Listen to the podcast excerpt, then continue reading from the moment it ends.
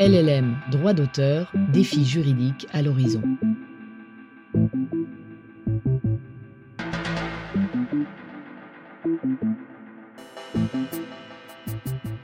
LLM et droit d'auteur à l'ère du web sémantique. Défis juridiques liés à ChatGPT ou comment les LLM traitent le contenu. Implications pour les auteurs et enjeux futurs. Introduction. L'intersection de l'IA et du droit d'auteur. Le 12 septembre 2023, l'Assemblée nationale française a été témoin d'une initiative législative intéressante huit parlementaires ont introduit une proposition de loi visant à intégrer l'intelligence artificielle, IA, dans le cadre du droit d'auteur. Cette démarche, bien qu'encore naissante, invite à la réflexion.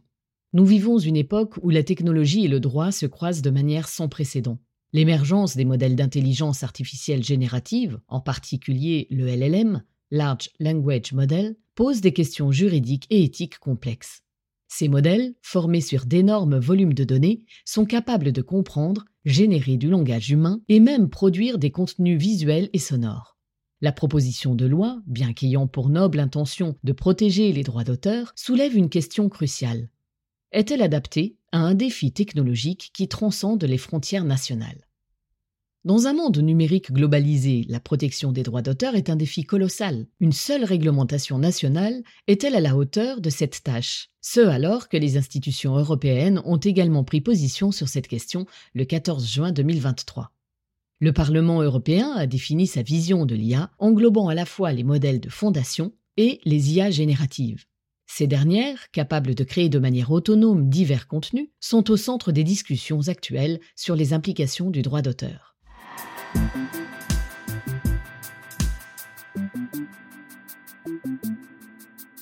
L'IA et le droit d'auteur, une intersection complexifiée par le LLM. L'article 3 de cette proposition suggère une modification de l'article L121-2 du Code de la propriété intellectuelle pour y inclure la mention œuvre générée par IA, tout en précisant les noms des auteurs ayant contribué à sa réalisation. Cette démarche législative soulève une question fondamentale. Comment organiser la mention des auteurs ayant contribué à l'œuvre? La véritable problématique réside dans la nature et la transparence de cette contribution. Le règlement européen sur l'IA, daté du 14 juin 2023, aborde également cette question en allant plus loin car il donne d'abord la définition du système d'IA générative dans son article 28 ter, paragraphe 4. Il définit l'IA générative par la notion de fournisseur des services. Il s'agit de ceux qui fournissent des systèmes d'IA spécifiquement conçus pour générer, avec différents niveaux d'autonomie, des contenus tels que des textes, des images ou des contenus audio ou vidéo complexes. IA générative. Se trouvent concernés aussi les fournisseurs spécialisés dans la transformation d'un système d'IA à usage général en un système d'IA générative. Et par ailleurs, cet article établit aussi les obligations pour les fournisseurs de ces systèmes, notamment en matière de transparence et de respect du droit d'auteur, qui doivent 1. se conformer aux exigences de transparence énoncées à l'article 52, paragraphe 1, 2 former, concevoir et développer le système d'IA à usage général de manière à garantir des mesures de protection appropriées contre la production de contenus en violation du droit de l'Union, conformément à l'état actuel de la technique. 3 documenter et rendre public un résumé détaillé de l'utilisation des données d'entraînement protégées par le droit d'auteur, sans préjudice de la législation de l'Union ou nationale en matière de droit d'auteur. Or, la mise en œuvre de ces réglementations, qu'elles soient françaises ou européennes, présente des défis.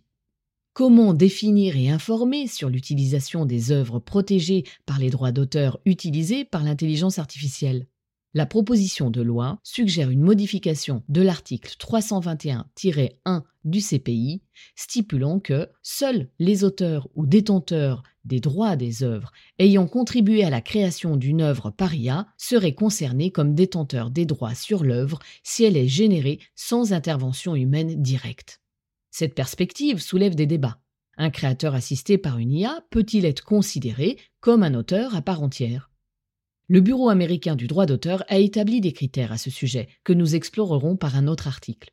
Enfin, une question essentielle demeure, comment définir la création lorsqu'elle est issue des interactions avec le LLM Comment mesurer la contribution des données collectées par le LLM Ces interrogations sont cruciales car elles influencent la rémunération des auteurs ayant enrichi le LLM. Il est clair que la régulation des technologies comme le LLM nécessite une compréhension approfondie de leur fonctionnement.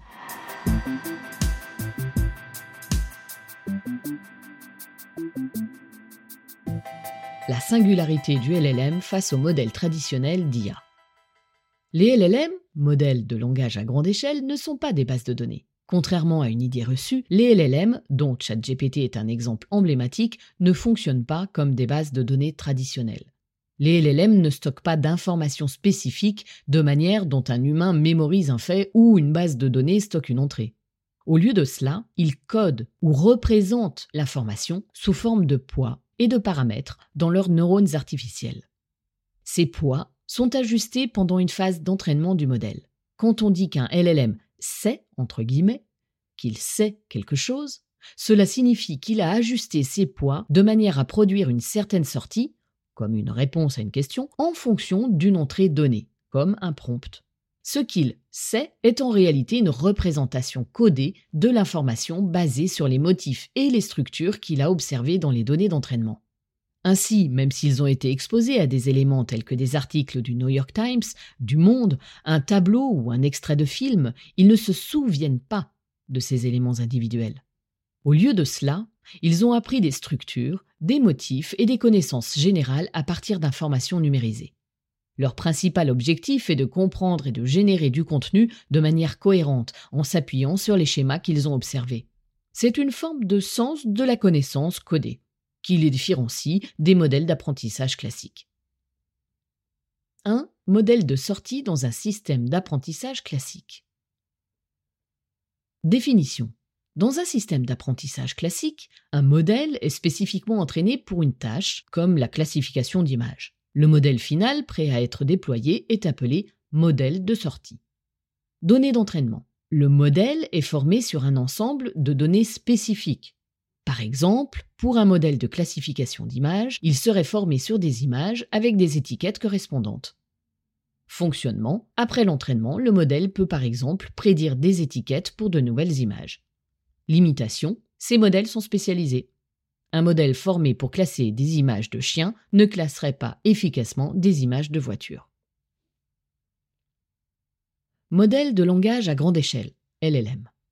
Définition. Un LLM, comme ChatGPT, est conçu pour comprendre et générer du texte. Il est polyvalent et peut répondre à divers prompts. Données d'entraînement. Les LLM sont formés sur d'énormes quantités de textes du web. Ils apprennent des motifs linguistiques plutôt que des faits spécifiques. Fonctionnement. Basé sur un prompt, un LLM génère du texte. Il ne sait pas au sens traditionnel, mais génère des réponses basées sur les motifs qu'il a observés. Limitation. Malgré leur polyvalence, les LLM n'ont pas de mémoire des sources. Ils ne peuvent pas citer un article spécifique. La distinction entre ces deux types de modèles est cruciale. Alors qu'un modèle classique est spécialisé, un LLM est généraliste. Cette différence est essentielle pour comprendre leurs interactions avec les contenus explorés et leurs implications pour le droit d'auteur. Cette différence est essentielle pour comprendre leurs interactions avec les contenus explorés et leurs implications pour le droit d'auteur.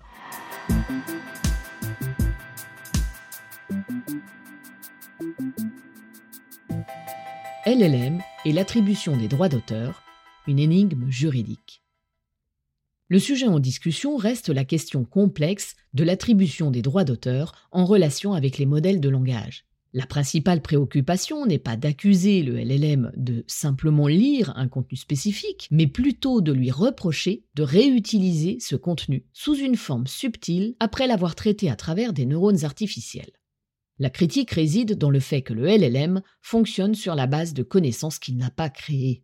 Cependant, Contrairement à une idée répandue, le LLM ne fonctionne pas comme un oracle ou un fournisseur d'informations. Au lieu de cela, il déduit des connaissances d'une vaste quantité de données en se concentrant sur la structure plutôt que sur le contenu exact. Il est important de noter que le LLM ne réutilise pas directement le contenu. Il génère des réponses stochastiques en appliquant des motifs appris à différents prompts. Cela peut être source de confusion pour les auteurs car le LLM valorise l'ensemble du contenu qui lui permet d'agréger du sens, plutôt qu'un contenu spécifique. Et à partir d'une interrogation par un prompt, les réponses seront toujours aléatoires et 10 personnes à travers la planète rédigeant un prompt avec les mêmes mots sur un sujet identique auront 10 résultats différents. Ceci rend donc l'auteur d'origine modeste quant à la valeur intrinsèque liée à la réutilisation de son contenu. Donc la valeur économique et d'usage d'un LLM réside dans sa capacité à interpréter et à répondre à divers prompts, plutôt que dans la valeur intrinsèque d'un contenu spécifique. Lors de l'utilisation d'un LLM, pour générer du texte ou des images, l'origine exacte des données d'entraînement est souvent secondaire. Ce qui compte, c'est le résultat final, influencé par notre interaction avec le LLM. Cependant, cela présente deux problèmes contradictoires. D'une part, il y a le défi de trouver une rémunération juste et appropriée pour la capacité du LLM à extraire d'énormes quantités de connaissances de diverses sources. D'autre part, il est crucial de reconnaître que le fournisseur de LLM a réalisé d'importants investissements technologiques pour affiner l'information qu'il délivre, garantissant des réponses de haute qualité au prompt. Et ce, tout en trouvant un positionnement loyal pour la rémunération des auteurs au sens très large comme on vient de le démontrer. De plus, les fournisseurs de contenu, tels que les sites web et les producteurs de bases de données, mettent de plus en plus en place des mesures pour empêcher l'extraction de données par les robots de recherche. Cela pourrait poser un problème pour l'accès à la connaissance et à l'information gratuite à long terme, ainsi que pour la pertinence des résultats des prompts.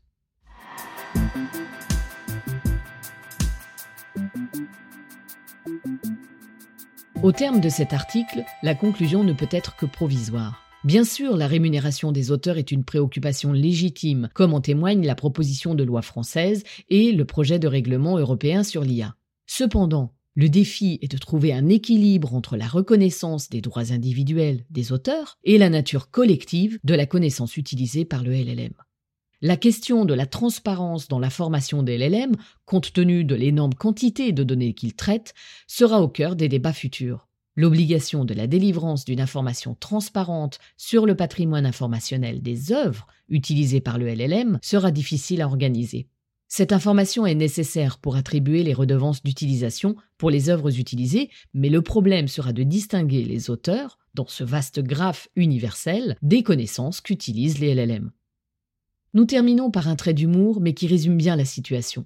Que vaudra, dans la grande base des informations agrégées par ChatGPT, le présent article, que vous aurez eu, nous l'espérons, le plaisir de lire et d'entendre, si cet article, par exemple, génère 8000 vues sur les réseaux sociaux et autant de clics sur mon site? Cela témoignera de son impact et de sa pertinence pour le public. Cependant, pour un LLM, la valeur de cet article ne réside pas dans sa popularité, mais dans son contenu et sa structure.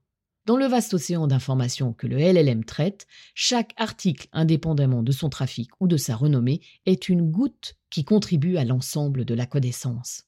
À l'ère des modèles de langage à grande échelle et de l'intelligence artificielle, la manière dont le contenu est traité, interprété et généré remet en question nos conceptions traditionnelles de la propriété intellectuelle. Les LLM ne se contentent pas de copier ou de reproduire, ils comprennent, interprètent et génèrent du contenu basé sur des motifs appris. Cette dynamique complexe soulève des questions cruciales sur la reconnaissance et la rémunération des auteurs. Lorsqu'un LLM interagit avec un contenu, il s'enrichit et se perfectionne. Comment alors cette valeur ajoutée est-elle quantifiée et récompensée? Dans ce contexte complexe, une question fondamentale se pose, jusqu'à quel niveau de détail devons-nous aller pour citer les auteurs et les sources utilisées par le LLM, surtout quand on sait que ce dernier traite le contenu en termes de liens internes et de poids des mots-clés. L'idée d'un collectif d'auteurs émerge comme une solution potentielle. Cependant, une interrogation subsiste. Comment un tel collectif pourrait-il efficacement représenter et défendre les droits des créateurs de contenu face à la montée des LLM, surtout lorsque l'ensemble du web sémantique peut être indexé.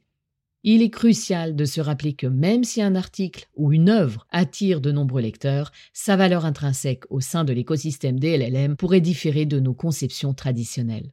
L'échantillonnage d'une base de données publique, par exemple, pose des questions, car bien qu'elle puisse contenir une grande quantité d'informations, la valeur informationnelle de ces données peut varier considérablement. Les LLM jouent un rôle essentiel dans l'avancement de la connaissance humaine grâce à leur capacité à traiter et interpréter d'énormes quantités d'informations. Ils sont sans aucun doute un atout pour l'humanité. Il est vital de ne pas freiner leur innovation avec une réglementation trop stricte. Une telle approche pourrait décourager les fournisseurs d'informations et ralentir le développement des LLM, notamment ceux qui offrent des services gratuits ou freemium. Trouver un équilibre entre la reconnaissance des droits des auteurs et la promotion de l'innovation technologique est donc impératif.